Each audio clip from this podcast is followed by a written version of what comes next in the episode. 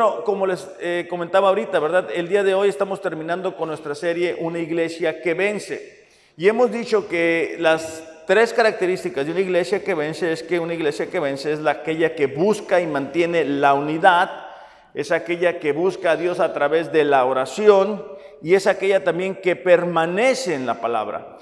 La iglesia la formamos cada uno de nosotros, de igual forma como un cuerpo humano está compuesto por varios miembros, la iglesia la componemos cada uno de nosotros, donde, bueno, cada uno de nosotros ponemos nuestro granito de arena.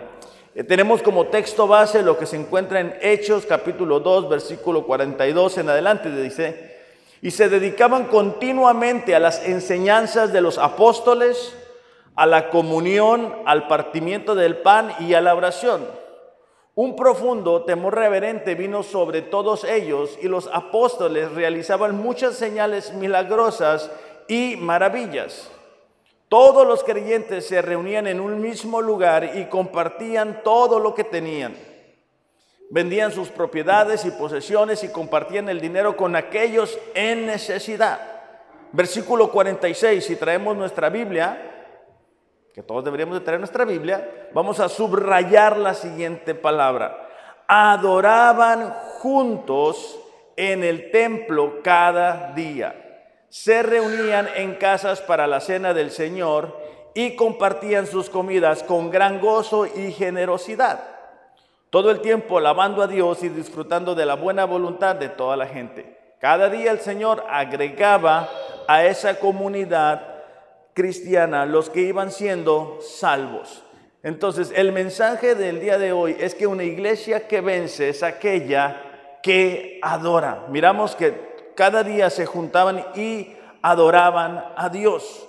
Ahora, en cuanto a la adoración, hay muchos conceptos erróneos. Y bueno, me gustaría eh, empezar esta mañana dándote algunas definiciones de lo que significa adorar, porque es una palabra muy, muy eh, extensa en su significado.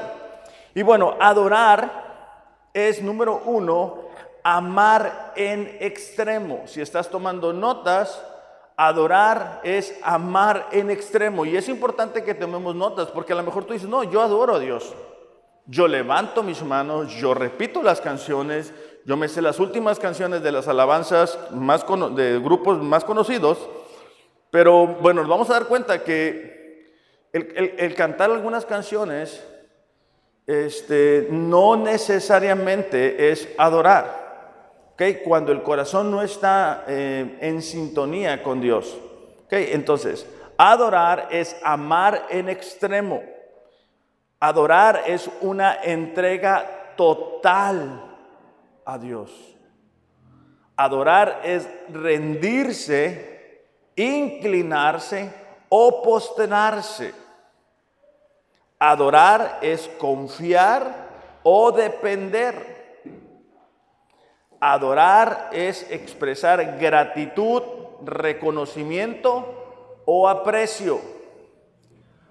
Adorar es honrar, reverenciar y respetar. Adorar también es obedecer. Esas son algunas definiciones que nosotros podemos encontrar en la palabra de Dios en cuanto al significado de la palabra adorar. La verdadera adoración es el acto de rendimiento total de nuestra voluntad a Dios, de tal manera que todo lo que somos, todo lo que decimos y todo lo que hacemos eh, y tenemos, perdón, es un acto de adoración. La adoración va mucho más allá de simples cantos eh, con las manos levantadas. Claro, es una expresión de adoración cuando nuestro corazón está en sintonía con el de Dios. Pero nosotros podemos repetir las canciones, levantar las manos, pero no necesariamente estar adorando. Y eso lo hacemos cuando estamos con nuestra mente en otra parte y simplemente estamos repitiendo. Es una expresión, ¿verdad? El cantar, eso sí. Precisamente el salmista, el rey David en el Salmo 19, 14 dijo esto. Sean gratos los dichos de mi boca y la meditación de mi corazón delante de ti. El rey David, salmista, sabía que más importante que el repetir algunas canciones era lo que hubiera en su corazón. Por eso él buscaba eh, como prioridad que la meditación y los dichos de su boca fueran agradables delante de Dios. Hoy es un buen día para que cada uno de nosotros podamos pensar si nuestros sentimientos son expresiones de adoración o no hacia Dios. Ciertamente, ¿verdad? Nosotros somos personas emocionales y tenemos sentimientos, pero debemos darnos cuenta que hay algunos de ellos que no precisamente son expresiones de adoración. Yo me recuerdo cuando recién eh, conocí a Mariel, ella tenía una amiguita muy especial para ella y bueno, e, era como si, se le prendiera el, el, wifi, ¿no? O sea, el, el internet cuando llegaba a la iglesia.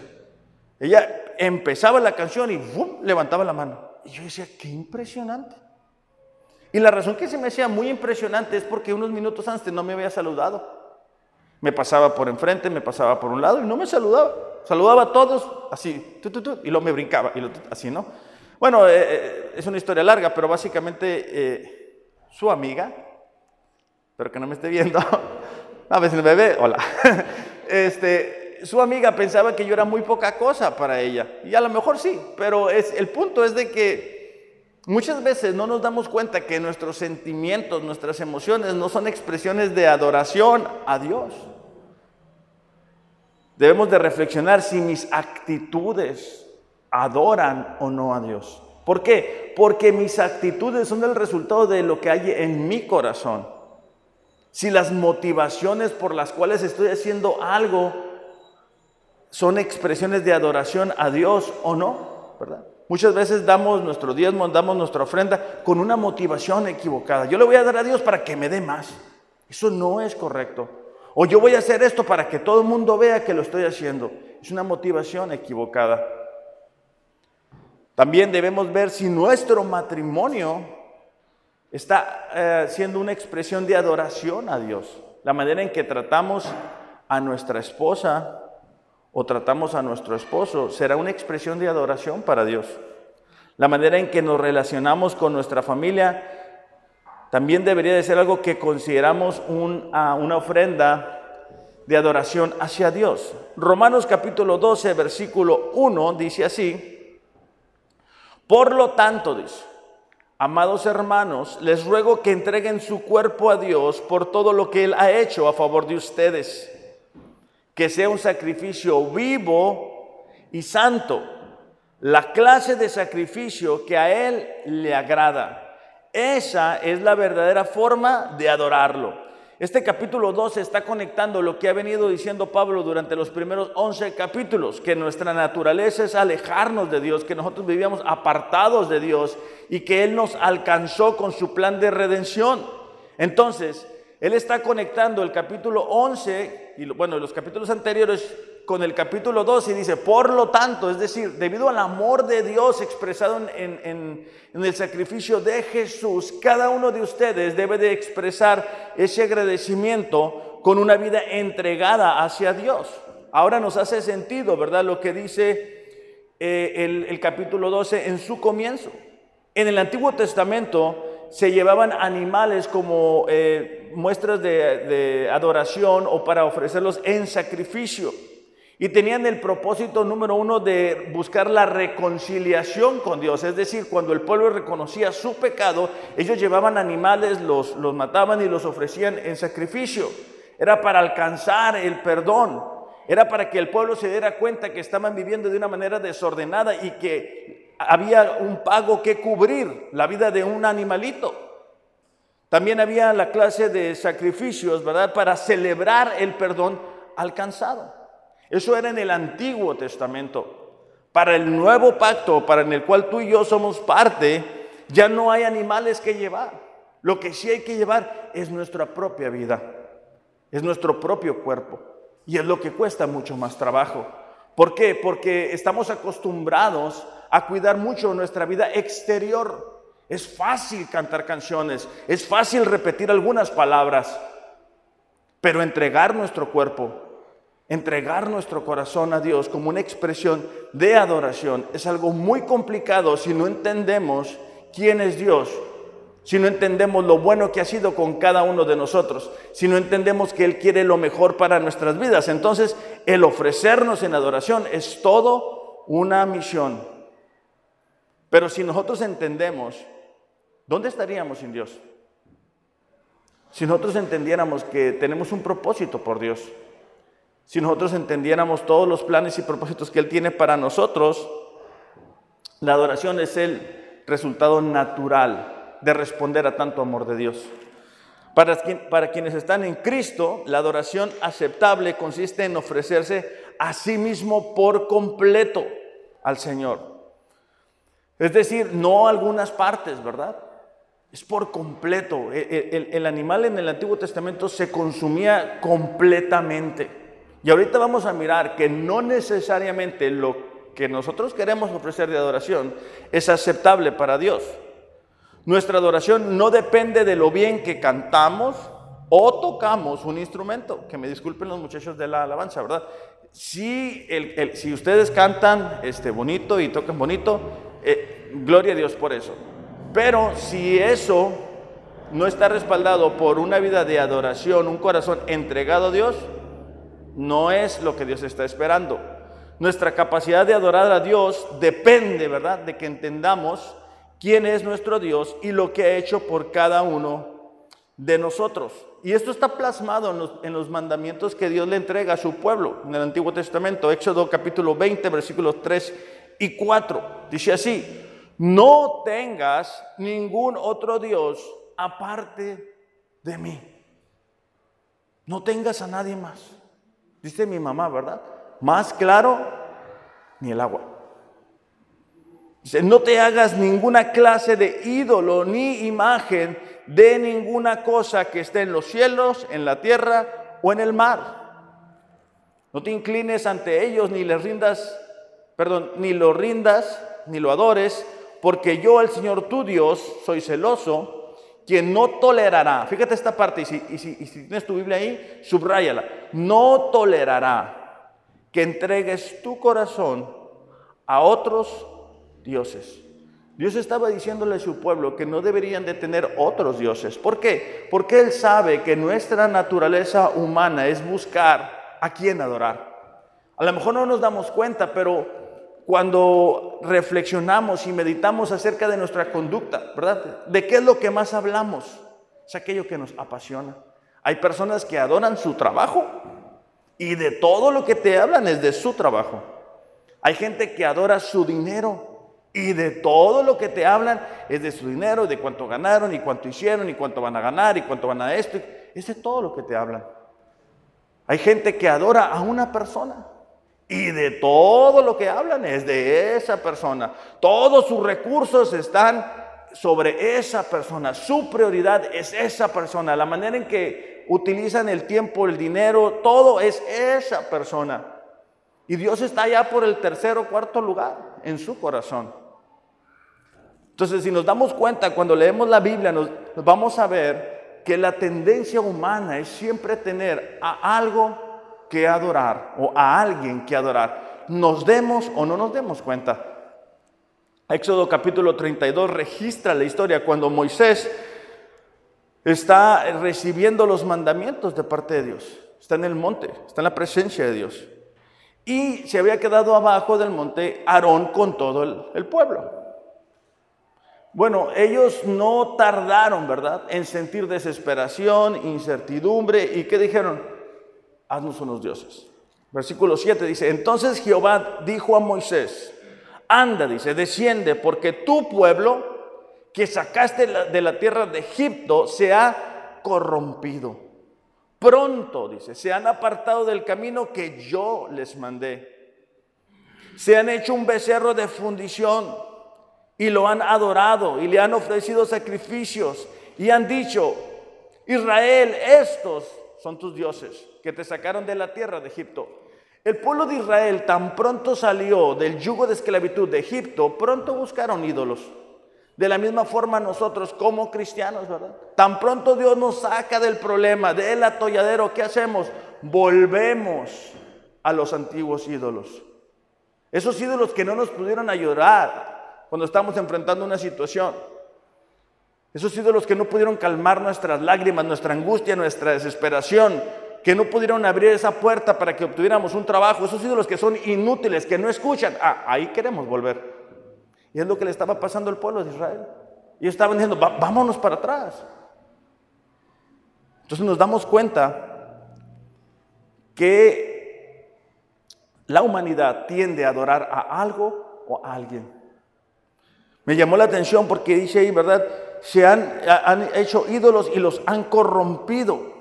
Cuando tú y yo tenemos ídolos en nuestro corazón, nos corrompen. Es decir, bueno, el significado de la palabra corromper es cambiar, estropear, pervertir, viciar, alterar la naturaleza de una sustancia o persona. Cuando tú y yo entregamos nuestra adoración a algo fuera de Dios, eso tiene la posibilidad de alterar nuestra naturaleza, de viciarnos, de pervertirnos, de cambiarnos, de hacernos ir en el camino incorrecto. Por eso es que Dios le dijo a su pueblo desde un principio, no tengas dioses fuera de mí. Si vamos a hacer una iglesia que vence, necesitamos tener a Dios como número uno, no dos, tres, ¿Por qué? Porque el tiempo que le demos a Dios va a ser lo último. Van a ser los últimos cinco minutos. Por eso es que a veces decimos, no tengo tiempo para leer la Biblia, no alcanzo a leer la Biblia, no tengo tiempo para orar.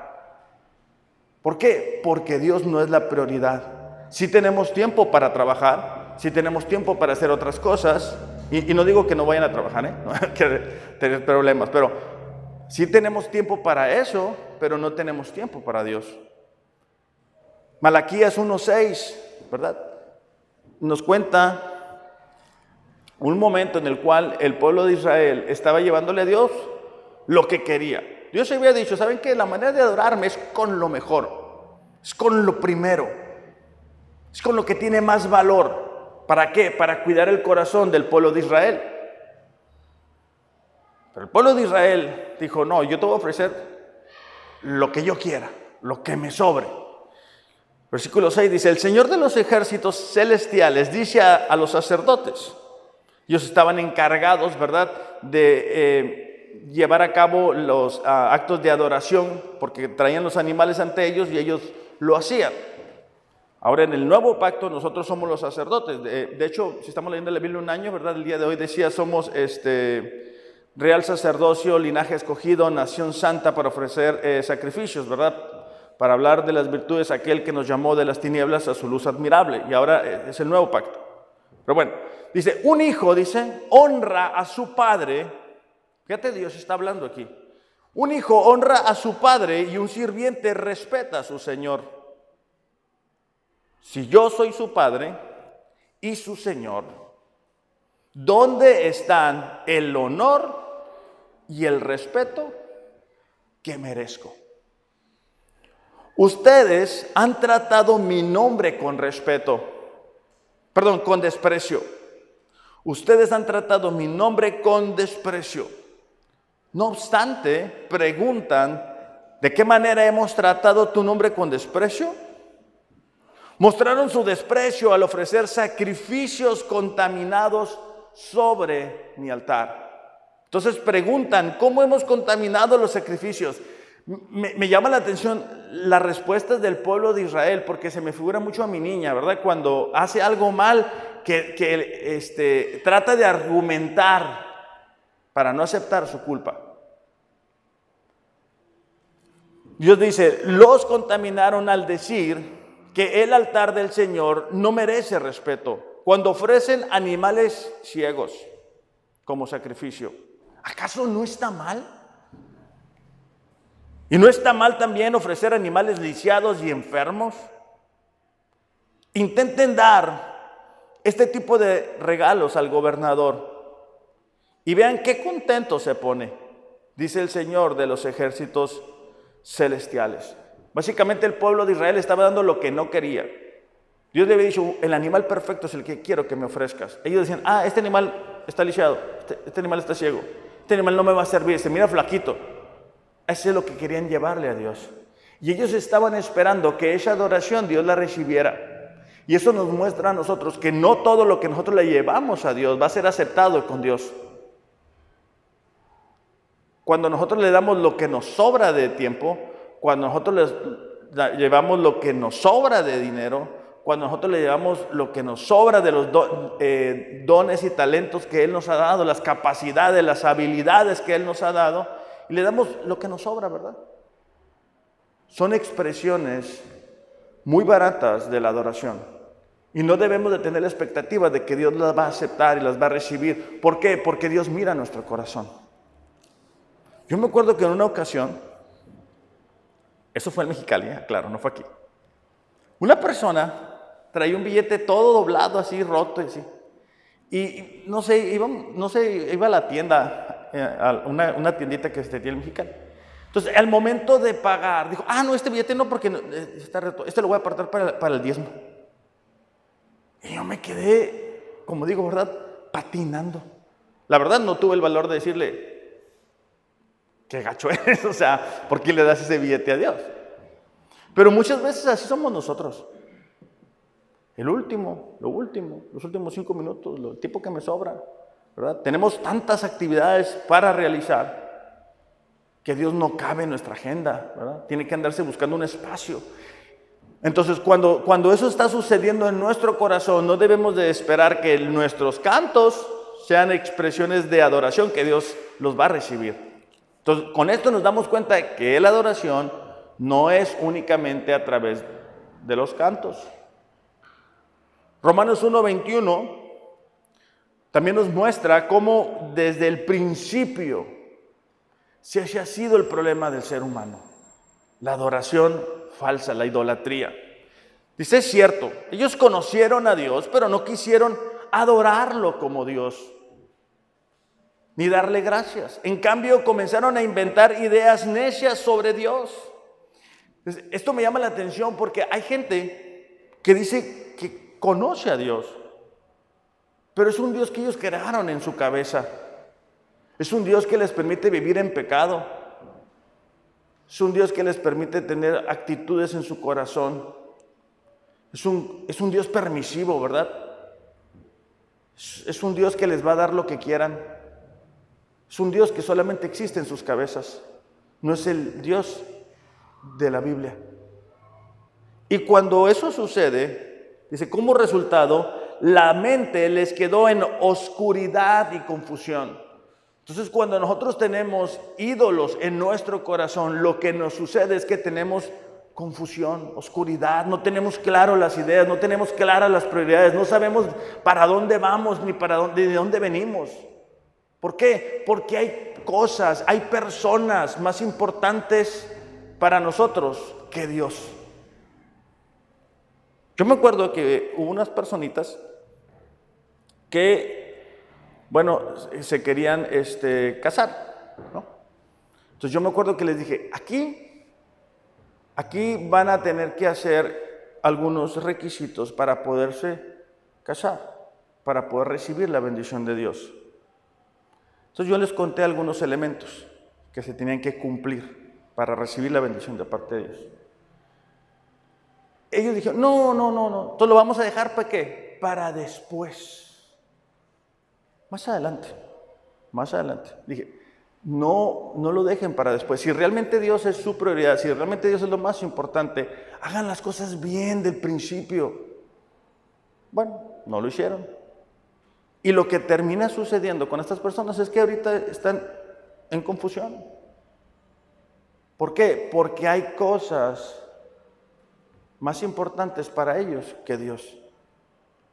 Si tú les preguntas, ellos te dicen que tienen una relación con Dios. Pero es, vuelvo lo mismo, no es el Dios de las escrituras. Porque Dios, nuestro Dios, es un Dios de orden. Versículo 22 dice, afirmaban ser sabios, pero se convirtieron en necios, en completos necios. En lugar de adorar al Dios inmortal y glorioso, rindieron culto a ídolos que ellos mismos se hicieron. Un ídolo tú lo haces. Un ídolo yo lo hago. Yo lo fabrico, yo lo formo. Yo decido, ¿verdad? Lo más importante para mí va a ser esta persona. Aunque me aleje de Dios. Más importante va a ser mi trabajo. Eso es lo más importante. Con eso me levanto pensando, me duermo pensando, todo lo que hago, todo lo que quiero hacer es este trabajo, porque este trabajo me va a dar la felicidad. Y eso está muy lejos de la realidad. Por eso es que miramos personas famosas terminando con sus vidas. ¿Por qué? Porque llegan a un punto que alcanzan todo y a la vez no alcanzan nada. Y al descubrir que su vida está vacía, deciden terminar con ella. Pero Dios nos hizo para que pudiéramos adorarle. Juan capítulo 4, versículo 23 dice, mas la hora viene, y ahora es, cuando los verdaderos adoradores adorarán al Padre en espíritu y en verdad. Porque también el Padre tales adoradores busca que le adoren. Subrayen esas palabras porque es importante recordar que Dios está buscando adoradores. Dios es espíritu, dice, y los que le adoran en espíritu y en verdad es necesario que le adoren. Aquí la palabra espíritu es el espíritu humano, nos está hablando del, del, interior de la persona, no del exterior, sino que Dios dice, ¿sabes qué? Dios está buscando personas que desde el fondo de su corazón le estén buscando. ¿Para qué? Para adorarle. Y que su adoración esté basado en la verdad de la palabra de Dios. No es emoción, no son gritos, no es desorden. Es desde lo más profundo del corazón y es lo que la palabra de Dios dice. La verdadera adoración debe comenzar en el corazón del adorador. Todo lo que se haga con nuestro corazón, perdón, se convierte en adoración hacia Dios. Salmos capítulo 100, versículos del 2 en adelante, vamos a mirar rápidamente tres razones por las cuales debemos adorar a Dios. Versículo 2 dice, adoren al Señor con gozo, vengan ante Él cantando con alegría. Reconozcan que el Señor es Dios, Él nos hizo y le pertenecemos. Somos su pueblo, ovejas de su prado. Entren por sus puertas con acción de gracias Vayan a sus atrios con alabanza, denle gracias y alaben su nombre. Ahí van las tres razones. Porque el Señor es bueno, su amor es inagotable y su fidelidad continúa de generación en generación. El Señor es bueno, es decir, Él siempre tiene planes para nosotros. Él siempre tiene propósitos para cada uno de nosotros. Quizá no lo podemos ver y por eso muchas veces tenemos apatía hacia Dios o tenemos molestia hacia Dios. ¿Por qué? Porque no alcanzamos a entender que Dios es bueno, que Él quiere lo mejor para nosotros. Esto especialmente es importante recordarlo cuando las cosas no se dan de la forma en la cual nosotros quisiéramos que se dieran. Cuando el proceso a través del cual Dios nos lleva no es como nosotros quisiéramos, ¿verdad? Todos queremos madurar, todos queremos tener más fe, pero no todos queremos pasar por las pruebas para obtener eso. Pero si recordamos que el Señor es bueno, podremos tener la plena confianza y estar tranquilos y descansando en Él. Debemos de recordar también que Dios es bueno cuando estamos en momentos de dolor y no entendemos lo que pasa. Recordar eso nos va a permitir permanecer en adoración continua hacia Dios. La segunda razón es que Dios es misericordioso, porque su amor es inagotable. Aun cuando fallamos, aun cuando nos equivocamos, aun cuando nos volvemos a equivocar, aun cuando nos alejamos, Él es bueno, Él es misericordioso, su amor no termina y Él está listo para darnos nuevas oportunidades. Ciertamente habremos perdido algunas, pero Dios dice, bueno, te voy a dar otra oportunidad, te voy a dar otra eh, puerta que se va a abrir. La tercera razón es porque Dios es fiel, fiel en cumplir sus promesas, en proveer para nosotros. ¿Por qué? Porque Él lo puede hacer todo, Él lo sabe todo. Y eso es lo que le permite a Dios mantenerse fiel eh, aún en los momentos difíciles y complicados. Ahora, hasta el momento hemos dicho que la adoración verdadera surge del corazón. Si vamos a ser una iglesia que vence, cada uno de nosotros necesita cuidar su corazón, porque de aquí, ¿verdad? Surge la adoración, a través de lo que decimos, a través de lo que hacemos, a través de lo que tenemos. Me gustaría darte tres pasos rápidamente para cuidar nuestro corazón, para que esa adoración sea una adoración que a Dios le agrada. Proverbios 4:23 dice, con toda diligencia cuida tu corazón. Esa palabra diligencia nos habla de siempre estar al pendiente o estar atentos de cómo se encuentra nuestro corazón porque de él brotan los manantiales de la vida. E, e, estos manantiales de la vida nos habla de que lo que vemos exteriormente siempre surge en el interior. Cuando nosotros no cuidamos el corazón que está en el interior, no podremos controlar lo que está en el exterior. Por eso es que hay mucha gente que está amargada y, y trata de ayudarse, pero no puede. ¿Por qué? Porque el problema está en el corazón. Hay gente que ha guardado rencor en su corazón y sus expresiones, ¿verdad? Es eso. Pero no se puede arreglar en el exterior, se tiene que arreglar desde el interior. Bueno, tres pasos. El primero es revisa tu corazón. Cuando nosotros tenemos un problema, ¿verdad? Este, y nuestro pastor Guti nos lo comentaba, eh, en el corazón, una arritmia o cualquier situación, lo óptimo o lo que uno tiene que hacer es con el cardiólogo para que revisen en qué condición está nuestro corazón. En la vida espiritual eso es verdad también.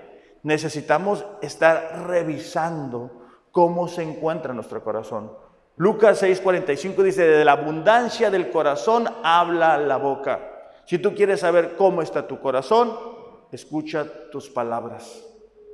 Si todo el tiempo estás hablando del desánimo, si todo el tiempo estás hablando de tu trabajo, si todo el tiempo estás hablando de una persona, si todo el tiempo estás hablando de ti, así está tu corazón. ¿Se lo apuntaron? Se quedaron muy callados. Es la verdad. De aquello que nosotros hablamos, ahí está. Ahí está sumergido nuestro corazón. Proverbios 6:20 dice, Hijo mío, presta atención a lo que te digo, escucha atentamente mis palabras, no las pierdas de vista, déjalas llegar hasta lo profundo de tu corazón. Por eso, cada domingo les digo, hay que leer la Biblia en un año. Hay que permitir que la palabra llegue hasta lo más profundo de nuestro corazón. ¿Para qué? Para que esto cambie los manantiales nuestro interior y el exterior sea evidente a las demás personas. Pero si leemos una vez a la semana, cinco minutos, pues difícilmente, ¿verdad? La condición de nuestro corazón va a estar bien, difícilmente nuestra adoración va a ser correcta. ¿Por qué? Porque no conocemos lo que estamos adorando. Pero si nosotros nos sorprendemos, ¿verdad? Por lo que Dios dice en su palabra, entonces decimos, ¿sabes qué, Señor? Yo te conozco. O sea, Dios ha decidido expresarse a través de su palabra. Colosenses 3:16 dice que el mensaje de Cristo con toda su riqueza llene sus vidas. Enséñense y aconsejense unos a otros con toda la sabiduría que Él da canten salmos e himnos y canciones espirituales a Dios con todo, perdón, con un corazón agradecido. La reina Valera dice que more, ¿verdad? La palabra de Cristo en sus corazones. Esto significa que la palabra se sienta como en casa y que esté en abundancia, que empape todas las áreas de nuestra vida, que todo lo que surja de nuestros labios sea proveniente de este libro. Entonces necesitamos revisar nuestro corazón y la manera en que tú y yo podemos hacerlo es a través de lo que decimos. Ver si estamos hablando de lo que este libro dice o es que estamos hablando de otras cosas. Entonces, para que nuestra adoración sea correcta, sea agradable a Dios, número uno, tenemos que revisar nuestro corazón. darnos cuenta qué cosas están fuera de lugar cuando lo comparamos con la palabra de Dios. ¿Qué motivaciones están equivocadas cuando lo comparo con la palabra de Dios? Muchas veces queremos ver las promesas, el respaldo de Dios sobre nuestra vida que vamos a decir, tuvo Moisés, pero nuestro compromiso está muy lejos. Entonces, necesitamos que revisar nuestro corazón. Número dos es limpiar nuestro corazón. O sea, si yo reviso mi corazón y descubro que hay amargura, y ya. No, tengo que limpiar eso que está en mi corazón. Si yo descubro, ¿verdad? Híjole, la verdad, me, me estuve escuchando y de todo lo que hablo es de mi trabajo.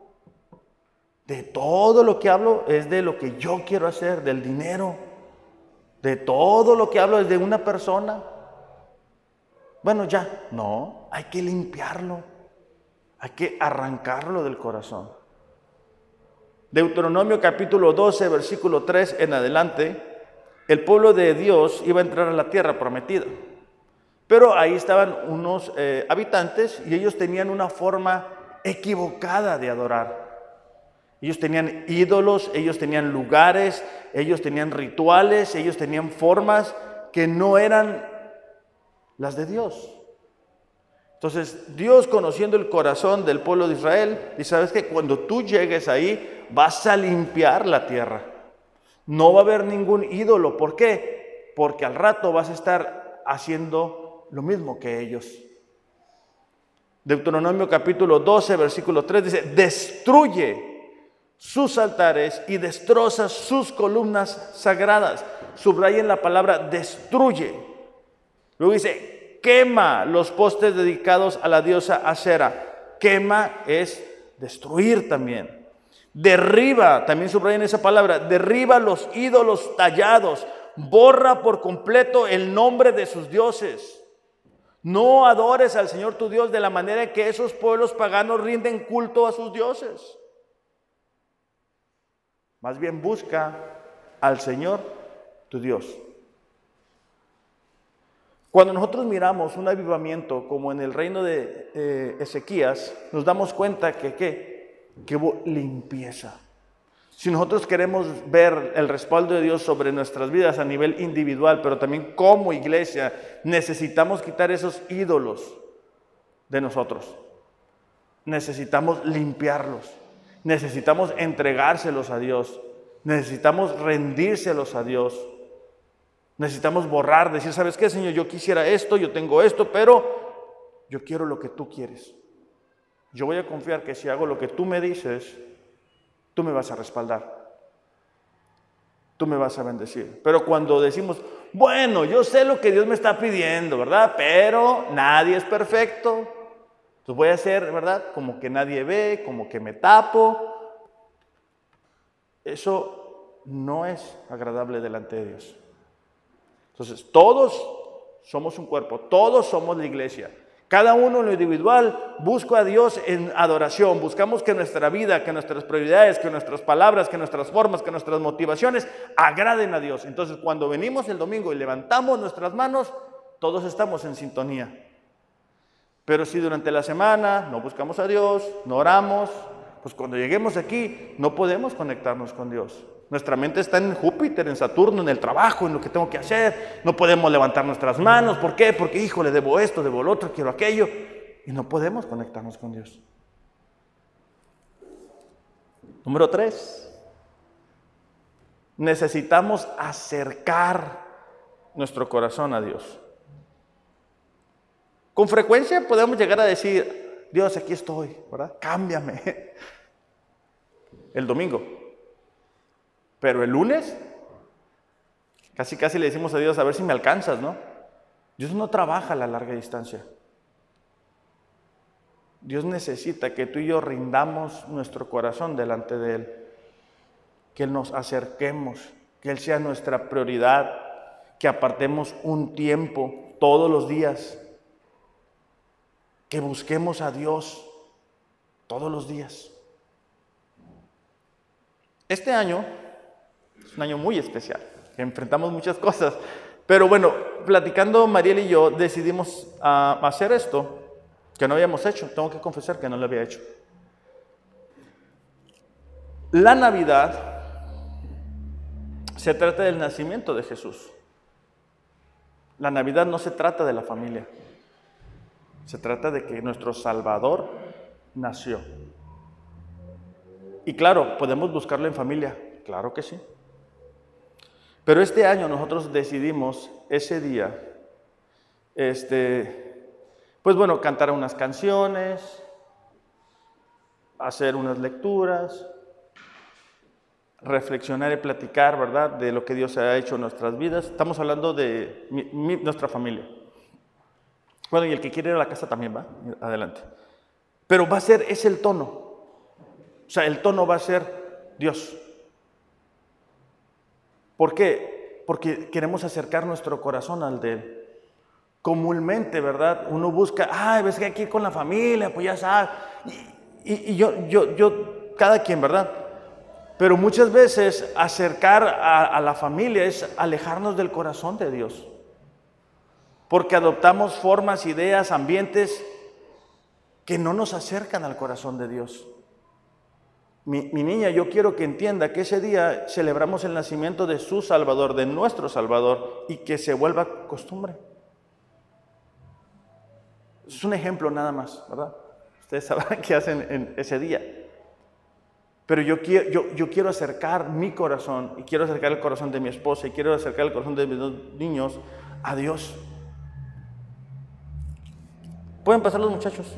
Santiago 4.8 dice, acérquense a Dios y Él se acercará a ustedes.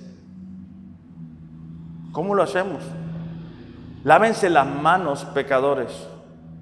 Purifiquen su corazón ¿Qué está hablando?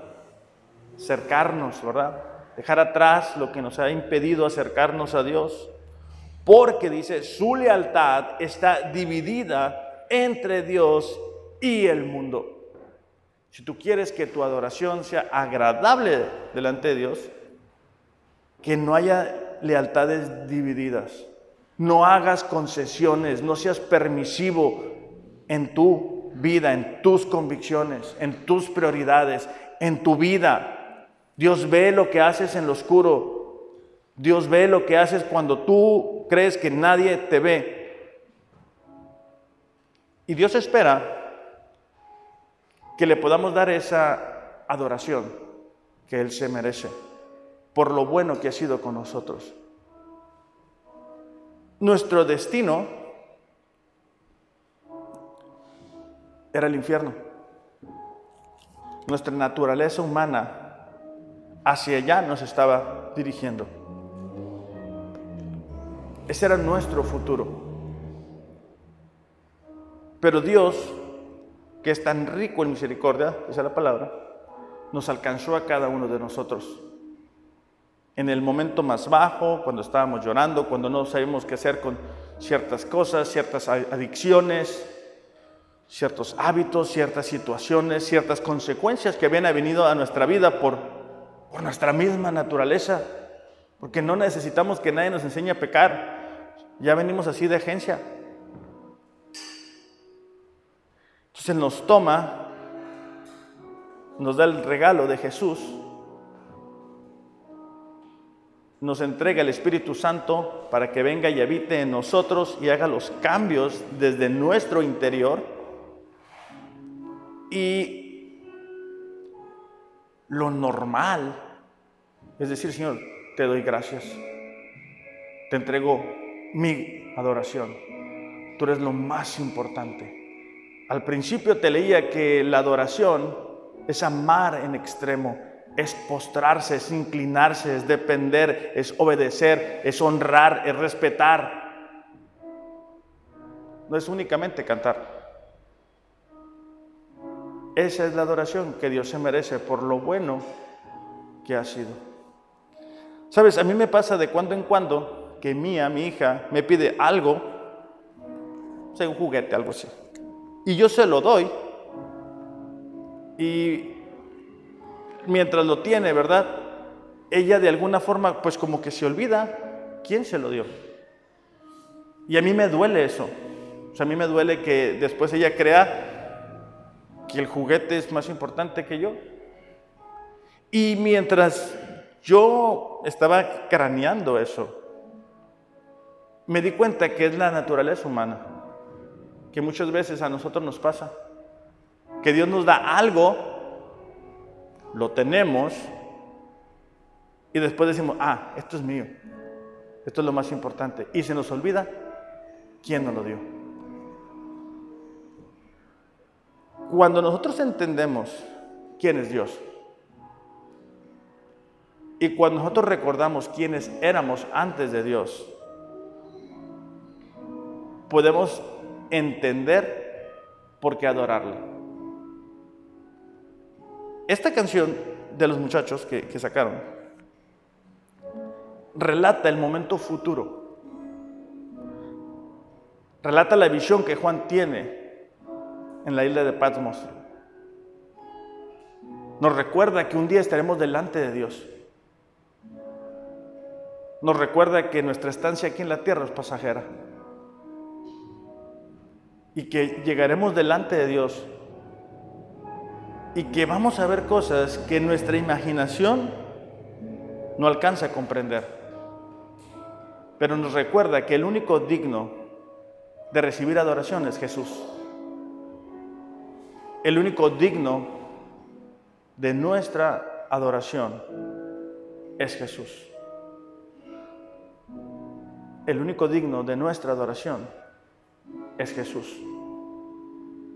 Porque estaremos delante de Dios por lo que Jesús hizo. Estaremos en un lugar perfecto, donde dice que no necesitamos luz, porque la presencia de Dios nos iluminará, donde no habrá dolor, no habrá enfermedad, no habrá tristeza, no habrá preocupación, no habrá ansiedad, por lo que hizo Jesús. Por eso digo, cuando estemos ahí, recordaremos, ¿verdad? Que el único digno de adoración es Jesús. Pero necesita comenzar mientras estemos aquí en la tierra. Si vamos a hacer una iglesia que vence, necesita tener en primer lugar a Jesús. ¿Por qué no nos ponemos de pie? Sé que la canción es nueva, pero la letra no es muy extensa. Y yo te invito a que tú, tú puedas entregar tu adoración a Dios. Tú puedas levantar tus manos y decir, Señor, tú eres digno de mi adoración. Yo estoy aquí de pie, sin adicciones. Yo estoy aquí de pie, libre. Yo tengo un trabajo, yo tengo salud, yo tengo familia, yo tengo una profesión, yo tengo un futuro, yo tengo un propósito por ti. Yo estoy aquí de pie por ti, porque puedo reconocer que sin ti no estuviera aquí. Y ahora sí, cuando entendemos eso en nuestro corazón, lo que surge a través de nuestros labios es una adoración que Dios le agrada si tú puedes reconocer que quizá dices, ¿sabes qué? La verdad, mi vida, he dejado entrar esto a mi corazón. He dejado que mi trabajo sea más importante, he dejado que esta persona sea más importante. Ponte cuentas con Dios. Y le dices, ¿sabes qué? Yo te entrego esto. Yo te entrego mi trabajo, yo te entrego el dinero, yo te entrego esta persona. Yo no quiero que nada ni nadie sea más importante que tú en mi vida y en mi corazón. Pero es algo que tú tienes que hacer.